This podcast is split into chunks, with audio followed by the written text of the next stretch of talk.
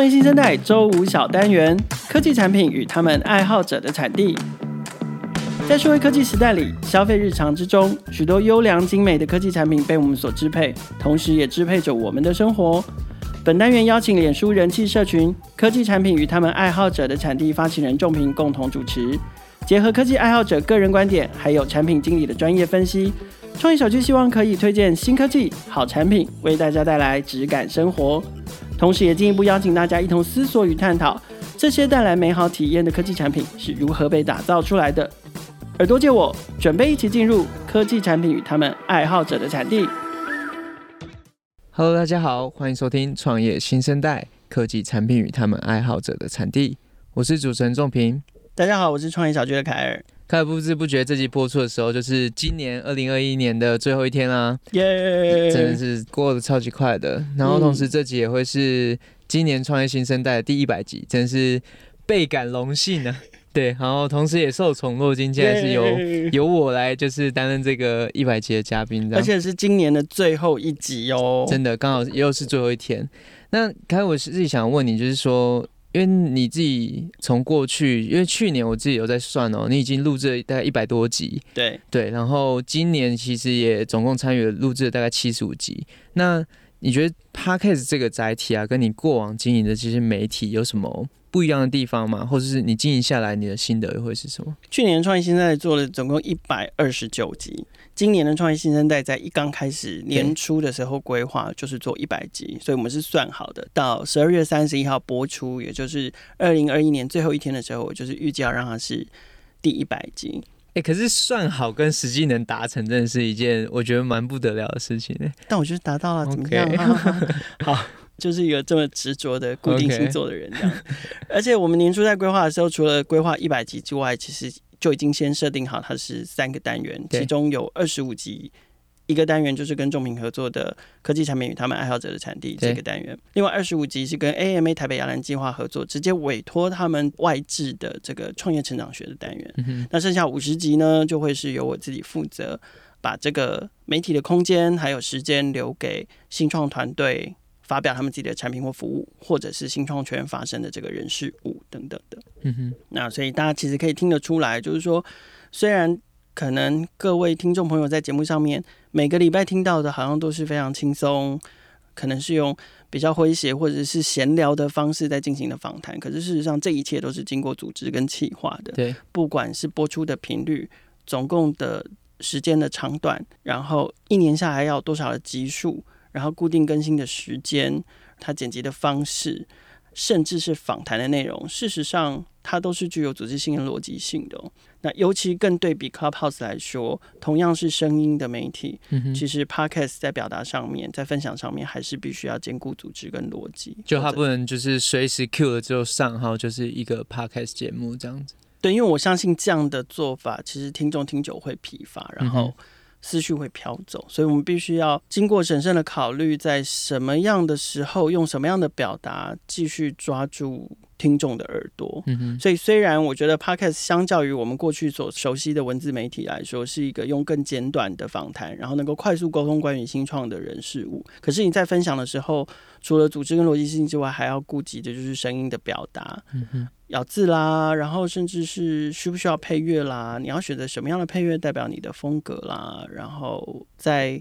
说话上面的抑扬顿挫啦、赘字的修饰啊，这些事情其实都是我们在做 podcast 的时候。也许跟做文字媒体很像，但是呃，又有点不一样的地方。尤其声音这件事情多了文字，我不知道大家在读文字的时候有什么样的习惯，会不会读出声音来，或者是你的脑海里面浮现的是谁的声音在帮你读这个文章。嗯哼。可是 Podcast 这件事情，就是那个声音的表达，就是来自于麦克风前面的人，不管他是主持人或者是来宾，所以声音这件事情真是蛮重要的。了解，我自己听 Podcast 的习惯，其实。实际我自己参与过 Podcast 之后，你就会知道说听众到底在意的点跟实际真的声音，就是虽然都是一样的搞好了，但是不同的人呈现出来，对于听众的感受真的会有蛮大的不同。对对，可是你自己觉得跟你过往做媒体，就是网络媒体啊，或者是文章，那你觉得 Podcast 跟那个哪一个比较辛苦啊？我坦白说，我觉得做文字、做网络媒体还是辛苦一些。诶，为什么？因为文字更不容许出错吗？出错跟废话。嗯，OK，觉得相对来说文字的要求是比较严谨的。嗯哼，然后另外在网络媒体上面，其实它还要顾及的是排版，嗯，它还要顾及的是图文并茂，不能过度枯燥，可是又不能过度的茂密。嗯哼。对，你又要让读者不能无聊，你又要让他不至于眼花缭乱。嗯哼，对，那你要要注意正确性，可是你又要在有限的版面里面，即使是网站都是有版面限制的，你又要在有限的版面里面呈现你想要沟通的资讯。可是我觉得 Podcast 这件事情，它给我们比较大的容错空间。然后我们在表达的方式上面可以比较随性，在这个比较随性的范围里面，也许我们可以用更快的、更多的资讯量去表达我们想要说的东西。嗯哼，要不要我剪成两集嘛？怎么样？了解。对，相较之下，我觉得听众朋友可能是在，就像你看，像我刚刚讲话笔切，就是听众朋友可能不会那么在意跟注意，但是也许错了一个字，可能在跟在不分，那很有可能就会让人感到格外的刺眼。嗯哼，没关系啊，我自己录了一百集中的二十五集，其实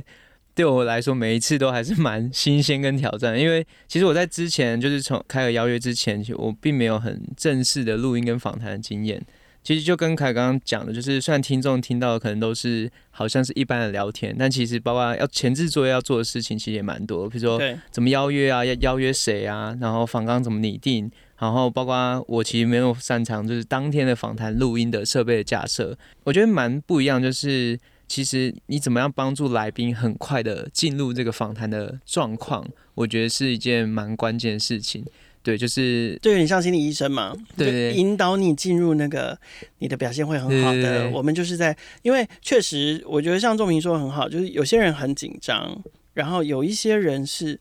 很不紧张、很大方，可是。并不代表不紧张不大方的来宾就是一个很好的访谈对象哦，因为他有时候会很像脱缰野马，嗯，其实很难收回来。对，所以即使在我们事前都有对过访纲，也都确认好彼此大概要聊天的那个方向，可是现场的节奏这件事情反而是主持人必须要掌握的。嗯哼，那必须要知道过于奔放的来宾，我要怎么样适时的，然后还要兼顾礼貌的把他拉回来。然后，对于那些过于紧张的来宾，我还要想办法鼓舞他，对，尽量引导他把话说出来。嗯哼，所以我其实我自己刚好在你这次访刚的时候，我有在回顾了一下，就是过去一年，就是的确我们在面对不同的来宾的时候，呃，每一次的经验都不太一样，甚至我自己访谈经验也是，呃，算是有慢慢比较放得开啦。但是我觉得像一人在咬字啊，或是口头禅，其实。真的有时候真的很难避免啊！我还记得我们很早期的时候录，还是我猜应该是我自己表现的比较没有那么放得开，所以凯尔还问我说：“哎、欸，要不要喝了酒再录？”对，我自己觉得可能一从一开始到现在，我自己还是觉得有一些蛮大的改变啊，至少在录音跟访谈上。对，然后我自己觉得这二十五集，我觉得最大的收获还是在于我们访谈了各式各样的科技爱好者，包括其实我们一开始大部分还是在访。软体嘛，或是 App，、嗯、那后来其实也有硬体，甚至是偏服务相关的，其实我们都有访谈到。然后主题其实也蛮广的，比如说 SaaS 啊、App 啊、社群 AI，甚至最近很红的 NFT。对，我觉得这是我们可能过去都不太敢接触，就是因为不了解。但是我们还是尝试透过访谈去了解说，呃，这些科技爱好者是怎么样去看待这个科技的领域跟题目的。对对，然后。我觉得我其实蛮喜欢访谈后的那个跟受访者闲聊的一个过程，因为我自己都会觉得他们的眼神都很有光，就是不管是他是自己在做产品好了，或者是他本身很喜欢用别人的产品，我觉得他们都会觉得说他在用这件事情其实是一件很很有价值而且很有意义的事情，我就会有点有种。莫名的崇拜感吗？对对，所以这边也很感谢，就是所有接受邀请的来宾啦。就是我觉得不管是节目上或是私底下，其实之后还有互动到，我都觉得很不错。而且被我们又劝又骗，然后就骗来上节目。对，没错。而且我觉得虽然不是这样，就是我我后来还有再去看哦，我觉得来上过我们节目的产品哦，后来发展都蛮不错的。对，就是包括募资啊、产品的发展啊、会员的成长，我自己观察真的都还蛮不错，所以。有要打造科技产品的朋友，其实可以再跟我们多联系。这样，这个节目基本上有一个指南宫求发财经的概念，就是如果你正在打造科技产品，就要来这边就会红的，来这边摸鸡的屁股，然后就会发财这样子。好。我觉得我们今天这一集的这个节目的主轴，我想让它有始有终，就是当初会邀请仲平来加入创业新生代，一起来开这个科技产品与他们爱好者的产地这个单元。事实上，就是缘起于仲平发起的一个社群，叫做科技产品与他们爱好者的产地。嗯哼，那当时其实就知道说，仲平想要透过这个社群，未来进一步有机会会把科技产品与他们爱好者的产地发展成一个服务，甚至。也很有可能变成是一个创业项目。对，那我觉得刚好是今年的最后一集，我们回来看一个试图创业的新生代。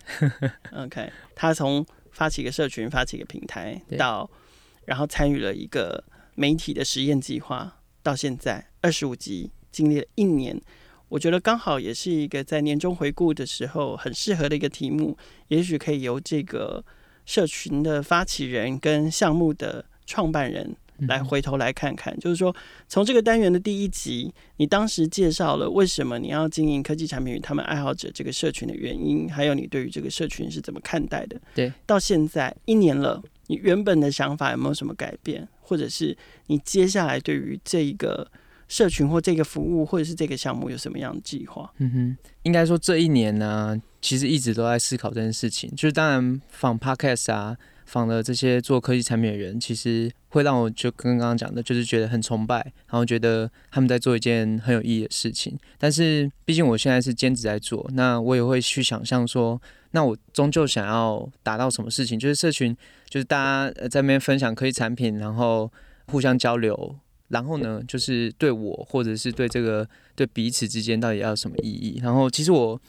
一直想不到一个很好定义，说我到底想要做什么，或是我的使命是什么的一个想法吧。嗯、对，然后其实我在第一集有提到一个科技导读的文章，叫《社交资本论》，它其实是在讲述一些社群媒体它为什么形成，以及它形成的策略是什么。那其实大部分都是在讲社群。然后，但我今年有一个很大的转变，其实是在于听 Podcast，嗯，就是我听 Podcast 听到这个。Headabytes 创办人 Alan 分享的一篇文章，它是一个研究报告，它叫 Augmenting Human Intellect Conceptual Framework，然后它是 Douglas Engelbart 的研究报告，对，很难念。其实那那时候我一直觉得这个题目，我想说，我也不知道为什么听到，然后我就去听，然后其实很学术，然后也很理论。然后，但是我听到了当中他提到的一些概念。其实这篇文章我没有完全看完，但是有点像是启发了我，其实在做的事情，但我一直不知道怎么样去论述跟总结它。他的这个概念我可以稍微讲一下，就是说他的意思是怎么样去增强人类的智慧。对，那他举的例子是说，我今天人要达到一件事情是一个 goal，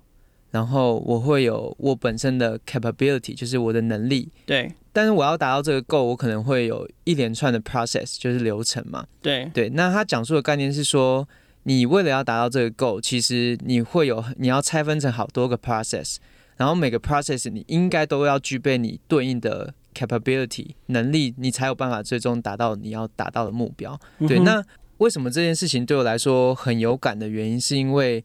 其实对我来说，我不是要你找到这个科技产品而已。我是希望你透过这个科技产品去解决你的问题，嗯、对，所以我希望是说我帮你创造你的 capability，就不管是你个人的提升，或者是我因为这个产品推荐给你，造成你个人 capability 提升，对，对。但如果我只在某一个 process 给你这个产品，你可能没办法解决你的问题，你可能会需要一整包，就是在 A 的流程里面，你搭配什么样的那个产品。然后 B 流程达到什么样的产品，那全部总结起来之后，你才能真正解决你原本想要解决的问题。对，然后，所以我后来把自己的就是为什么要做这件事情的想法浓缩成是，我其实就是在连接人跟科技产品，把它连接的更紧密一点，然后帮助人跟科技产品都可以发挥它自己的潜力。怎么说呢？就是说，人跟科技产品其实蛮直接，就是我推一个科技产品给你。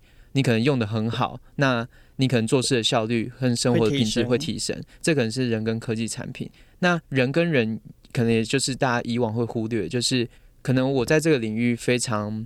有经验，而且我有我的方法论。嗯、那我传递给你，我用什么产品跟我的方法论之后，你的 capability 也提升了，嗯、那你的潜力可能也提升了。对，那产品跟产品之间有没有办法互相提升 capability，发挥潜力？可能也是，就是你是我的竞品，或者是你是我可能可以共同组合在一起的一个组合，我们可以创造更大的潜力。对，所以一加一大于二。对，所以可能过往我在一开始第一集的时候，我只想到可能人跟产品，但其实人跟人跟产品跟产品之间。都有这种协同的关系。那我最终要达到的目的是要帮助产品，也要帮助人去发挥它的潜力。对，就是还有还有产品跟人之间的关系，嗯，就是产品要为人所用才会发挥价值嘛。对对对对，算是总结了。我一直应该说之前可能我一直没办法有一个很好的论，就是说我到底要达到什么事情。对对，但对我来说，现在我就是尽可能。创造一些资讯，或者创造一些不同的工具跟服务，去帮助人跟产品发挥它的潜力，这可能就会是我一直想要去做的事情。但是至于是什么形式，可能目前我可能会 focus 在不同的问题这样子。嗯，可是你刚刚谈到的，可能是说你想要达到的一个理想的境界，对，然后你想要改善的人跟。产品对，产品跟产品，人跟人，产品跟人之间关系，嗯，好像绕口令。对，好，可是这个过程呢，就是说，你想你透过现在你打造这个平台，跟未来你想要推的服务或者项目也好，就是在这个中间，你想要解决哪一些问题？你你察觉到有哪一些问题的发生，跟你想要解决什么样的问题，跟你要如何解决？比如说。难道现在的人不容易找到科技产品吗？啊、嗯、，no，就是感觉产品很多啊、嗯。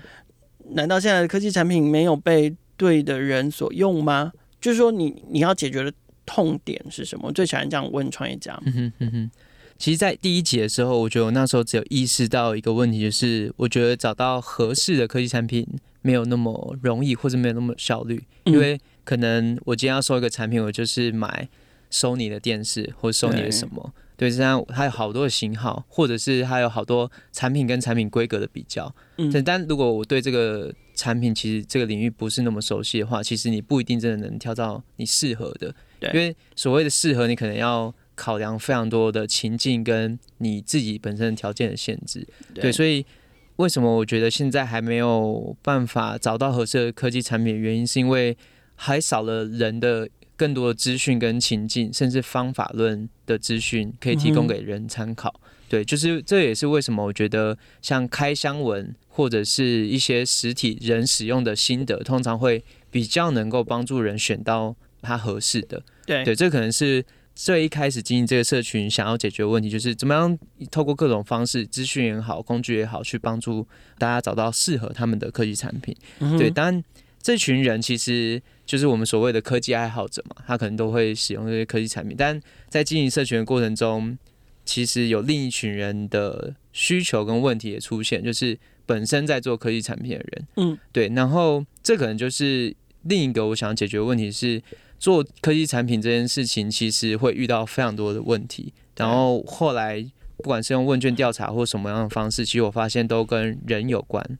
对，比如说找曝光、找受访者、找市场验证、找资金、找资源等等，其实都跟人有关。那我觉得这两个问题有没有办法用相类似的资源跟解决方案去解决？这可能就会是我接下来也想要在思考的地方。就是除了原本解决找不到合适的科技产品以外，那我有没有办法也帮助这些做科技产品的人解决问题，帮助他打造更合适的科技产品，再回馈给这些。使用者，对对对对，嗯哼，嗯，算是这两个想要解决的问题，这样。那你觉得现有的解决方案有什么问题？嗯哼，然后你你为什么觉得你，嗯哼，你可以提出比较好的解决方案？OK，其实这个坦白说了，我自己去想，这个使命真的很大。你如果回去讲说，哦，你是要帮助人类跟产品发挥潜力，是什么诺贝尔奖得主还是什么吗？对对，但其实我回去想一下，是说，其实现有很多方案都在解决类似的问题嘛，比如说。你找不到合适的科技产品，所以你去看 YouTube 的开箱文，你去看 Mobile 零一的什么心得文，或等等的。对，这些可能一些媒体啊，或是线下你直接去请教人，这个可能都会是一个解决的方案。嗯、那做科技产品会遇到问题，也又有更多的解决方案嘛？比如说你去找顾问。你去找一些 SaaS 服务来帮助你解决，但我自己目前的想法是，这两个东西没有整合在一起，就是社群跟所谓的 SaaS 的工具。嗯，就是说，你今天经营一个社群，我觉得这个有点套用社交资本论的概念，就是其实社群的形成是需要工具跟服务而来，然后你才会因为社交性的价值留下来。对，所以你一直去经营这个社群，但你没有提供一个实质性的帮助的话，其实社群不一定能够起来。嗯、对，那 SaaS 的部分虽然啊、你要找资金、找曝光、找什么，其实都有相对应的 SaaS 服务了，但是我觉得目前好像还没有一个基于社群的 SaaS 服务，它可能是仰赖这些社群的一些资源跟里面的 critic 或者是一些社交的记录，然后提供可以给这些做产品的人。有一些 SaaS 的一些功能，譬如说，我自己发现大家在验证这件事情是一个非常大的痛点，而且它本身是一个很刚需，而且是高频，而且是大家很愿意付钱的。为什么呢？因为你如果觉得我帮助你验证这件事情，你不愿意付钱，代表说。你觉得你产品潜在的商业价值并没有高过你愿意付的钱，就因为我是在帮助你产品成功，但你却不愿意付这个钱帮助你创造你觉得更高的商业价值的话，成功对，那就是你就会觉得你做这个产品本身是没有那么多的商业价值的，嗯，对，所以可能就会围绕在说我提供工具跟服务有没有办法更基于社群的基础，更帮助这些做产品人去做验证这件事情，可能会是。接下来我想要再多尝试的部分，就是除了继续经营社群以外，对。你刚刚讲一个很有趣的字眼，叫做“有没有办法”。那你自己觉得有没有办法？为什么你觉得社群是这个的答案？嗯哼，基本上我觉得以社群来说，它终究还是因为我我觉得我们聊下来。大部分最终的核心还是跟人有关，是。对，所以社群毕竟就是大家基于一个理念跟共识汇集在一起的很多很多群人，对。对，那所以我觉得社群这个元素基本上还是不会放的，那只是说我要怎么去帮助这个社群可以创造更大的价值，我觉得还是需要工具跟服务的导入去帮助这个社群成长，甚至更长久的延伸下去。那只是说这个工具跟服务，我目前。看下来还没有大家去利用这个社群为基础去延伸，大部分都是单点是针对某个问题去提供一个线上服务而已。嗯哼，对，就是目前我一个粗略的想法这样子。那商业模式会是怎样？就是还包含了你看见的市场在哪里？嗯哼。其实我觉得以现在这个模式最像，或者说我应该在模仿的对象，其实还是我第一集讲的那个 Product Hunt。对对，然后其实如果大家有兴趣，可以去看一下，他其实在做一样的事情，就是社群为基础发展 SaaS 工具。嗯、对，但是我自己觉得蛮可惜的是，他 SaaS 工具，我觉得还没有我脑袋中想象的那么基于社群为基础去做发展。对，那。其实，如果大家熟悉平台的话，都会知道所谓的金钱边跟补贴边。补贴边就是指说你可能不会是向他收费，那金钱费就是你主要收费的方式。那你的金钱边在哪？我觉得还是以做科技产品的这些人。对，那原因跟刚刚讲一样，就是我是在帮助你成功，所以你可能会愿意因为我帮助你成功而付费。是。那商业模式的话，我觉得可能就不会是透过社群，可能会是用工具订阅制的方式，或是用量制的方式。因为社群，我觉得的确是很难短期变现啦，广告啊，长期也很难。看看创业小剧，的，的确十年了。对，因为做社群，我觉得就是一个很蛮玩资本的一个题材。对，所以如果碍于现实，或者是你想要先有一定稳定商业上的模式跟基础的话，我觉得 SaaS 这个订阅制啊，或者是百用量的收费模式还是比较。比较稳，或者是你比较可预期说它是一个可收费的模式，这样子。嗯哼，对，不玩资本也可以啊，可以烧干。你说烧干去进？对对对，你说你吗？对，但是可以未雨绸缪一下，早一点去排肝脏移植的名单，就又可以再赚一笔。烧掉了之后，就差不多也到了可以换肝的时候了。嗯哼，OK。所以这样讲回来，就是以市场来说，我觉得还是。尤其以早期的使用者啊，我们现在在抓的还是以早期科技产品的采用者，就是 early adopter，、嗯、early adopter。对，但另一部分的话，我觉得特别关注的会是做早期产品的那个创业家或创业团队，嗯、因为我觉得蛮有趣的一点就是，如果他打到科技产品会遇到问题，或是自己有意识到会遇到问题，大部分都是新创团队。嗯，对，然后。这些人，我觉得也正是会遇到那么多问题的一些角色，尤其是验证这件事情。对，所以呃，如果以早期使用者的来说的话，可能就是 early adopter 跟这些做早期科技产品的创业家跟创业团队这样。对，OK，好，那你现在的进展如何？因为你要做 SaaS 服务，嗯哼，某种程度你就是开始踏上创业之路了嘛。所以现在的进度跟未来规划会是什么？OK，其实这样讲起来，我觉得会是一个 B to B to C 的商业模式，就是说我们去面对这些，比如说早期也是个体户，他就是自己在做产品的，然后或是新创团队，或是更大一点新创公司，甚至是大企业，就是这些科技公司。那我们其实，在帮助他做好产品之后，去接触他的 C 端的终端使用者嘛。嗯哼，对，那。目前的进展其实呢，就是我们网站近期刚上线。呃，我觉得我们现在短期的目标还是希望把脸书社团慢慢导流到网站，甚至是新的工具跟服务的路上。因为脸书社团还是有它的限制在，因为毕竟我不可能在那边想验证什么就验证什么。对，那如果你是自己开发的话，可能还是比较可以更快的迭代去验证一些想法。对，那目前我们的阶段还是在产品，目前是大概两周一次的更版的频率。对，但因为我们现在伙伴都是兼职，所以就是陆续会先把社群基本的功能打磨出来。譬如说，现在大家可以分享产品，但还不能留言，所以大家还没办法在平台上累积这些 capability。对对，那就是当这件事情可以累积之后，我我们可能会同时并行一个方向是工具跟服务，就是透过。这些科技爱好者跟做产品的人在平台上的交流跟互动，然后定期的访谈，去了解说他们做产品到底会遇到什么问题。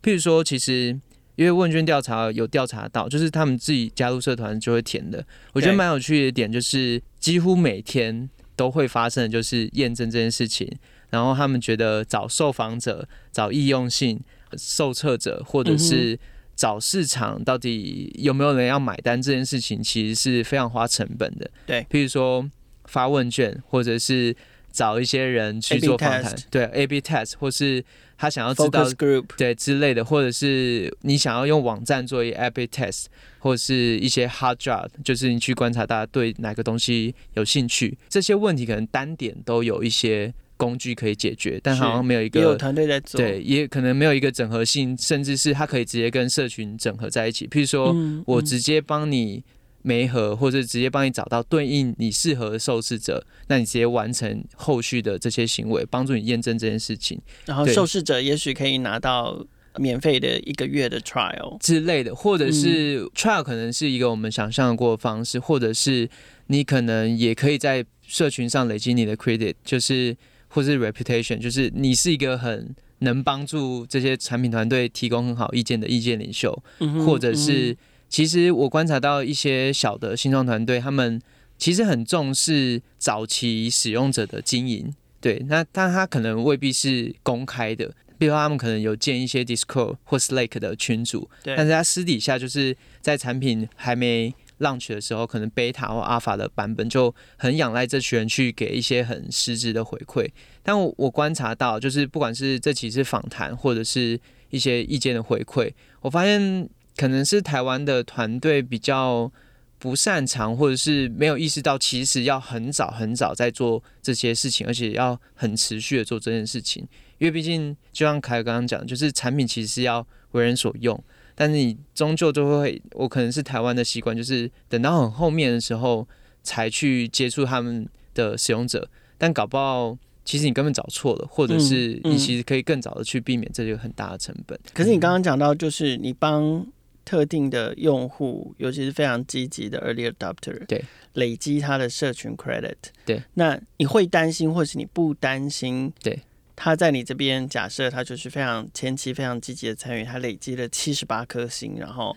他就把影响力带回到他自己的，你像你刚刚讲的，他自己的 Slack，他自己的 Discord，一个封闭的社群。可是他在那里，他就是山大王，然后所有的科技产品就去找他评测就好啦，就去找他推广就好了。你会担心或者你不担心这件事情，就是因为你做的是社群，他做的可能是个人的影响力。了解，这就是做平台大家最想避免那个去中间化的问题嘛？对啊，对。然后其实我也想过这个问题，就是。当然，我觉得早期我不太可能，就是假设这个做产品的人他本身就有他自己的 Discord 或是 Slack 在某个地方，所以他要这些人的时候，他就直接发那个链接，他就导流出去了。对对，但这件事情有没有可能我们也有类似的功能，就是他可以自己在直接在上面去经营他的社群，只是私人的，对，就不一定要导出去。对，但我觉得短期而言，我还是觉得借由第三方的服务去达成，我还没办法达成，我觉得是 OK 的。对，但对于使用者来说，他会不会觉得是那我 credit 都没办法累积在平台，那这样子会不会就是我出去之后，那我其实其他的产品团队搞不好也会很喜欢我这样的受试呃 early adopter。对，那我如果都出去了，我可能就没办法留存一些记录，这样子。嗯、对啊，对所以你就是还是有你还是有社群的 base 来当你背后的靠山嘛。但我觉得这个题目有趣的地方就是在于先有鸡跟先有蛋嘛，对就是。你又要基于社群基础做 SaaS，但是你社群如果没起来的话，你 SaaS 就有它的价值在嘛？这个我觉得就会是这个题目很挑战，也是大家做平台我觉得最常会遇到的问题。啊，记得去指南宫摸鸡屁股，啊、就有鸡了。OK，好，你自己就在打造科技产品。最后一题哦。我们要放大家去跨年了，所以你自己就是在打造科技产品的人，嗯，OK。然后你的 TA 又是打造科技产品的人，对。然后呢，其实，在我们过去一年来的节目里面，我们邀请了非常多，无论是科技产品的爱好者、科技产品的重度使用者，或者是也是在参与科技产品开发的人，对。产品经理、专案经理、产品设计师等等的。嗯哼。那你听过了这么多大家的建议、大家的想法，所以。最后一题一样，惯常的像是你平常请教来宾的问题。如果有听众朋友想要尝试或者是正在打造科技产品，你有什么想法跟建议可以提供给他们？嗯哼，这段时间经营社群啊，然后我其实观察到，因为我还是持续有关注国外的社群，比如说像 Product Hunt，或者是前阵子朋友推荐给我的 Indie Hacker，嗯，对，他们其实就是一方面是国外在做科技产品的。风气其实很兴盛，大家很习惯用一些科技的方式去解决他个人或者别人的问题。对，然后我觉得台湾其实有这个风气，台湾其实蛮多个人的开发者或创作者在尝试去做一些一系列的产品。但我觉得国内跟国外很大不一样的地方是，大家好像不太敢，或是说不太愿意去分享你在做的事情。嗯、对，但是大家好像都会习惯去。等到之后，每次都说：“哎、欸，好，OK，OK，我知道有这个曝光管道，或是说，OK，OK，这个市场我知道。那我之后等准备好的时候我再来。但是到底什么时候是准备好，或是你什么时候才要接受市场给你的回馈？因为不一定是不好的、啊，也有可能是很好的，可能会帮助你更有信心去做你觉得你自己觉得很有意义的事情。因为我自己观察到，就是。我认识蛮多，就是自己私底下在做的。我就觉得，哎，你的产品真的非常不错啊，或者是你其实可能只是少了某个东西，或是没有被看见而已。那可能你提供相对应的工具服务或者是一些资源，但是大家可能不知道是华人还是台湾的教育，就会觉得哦，没关系，没关系。那我再等一下，或是我再想想好了。但我我觉得这还没有很成熟，我就先。但我觉得很可惜啊，因为其实台湾大部分人的想法都。我觉得都蛮不错的，甚至其实不输国外啊，对吧？所以我觉得做这个社群很对我来说也很大的使命感，就是我觉得台湾值得很多好产品可以被看见，甚至是它可以走到更国际化的地方。对，所以我自己蛮建议是大家可以在更有信心一点，就是就算它只是一个 idea 一个概念，或者是它其实已经很成熟了，我觉得多去跟市场接触，然后多跟你觉得。可以给很好的 feedback 的人接触，其实对你个人或者对产品都是一个很好的事情。非常感谢仲平最后的建议跟总结哦。我想他刚刚的建议，除了适用科技产品的爱好者跟开发者之外，其实也是适用于非常多的这个新创的创业家。二零二一年的创业新生代能够结束在一位像仲平这样的新生代创业者他的创业开始。我希望对于不管你是正在创业，或者是正准备开始创业，或者是你打算加入新创公司的朋友，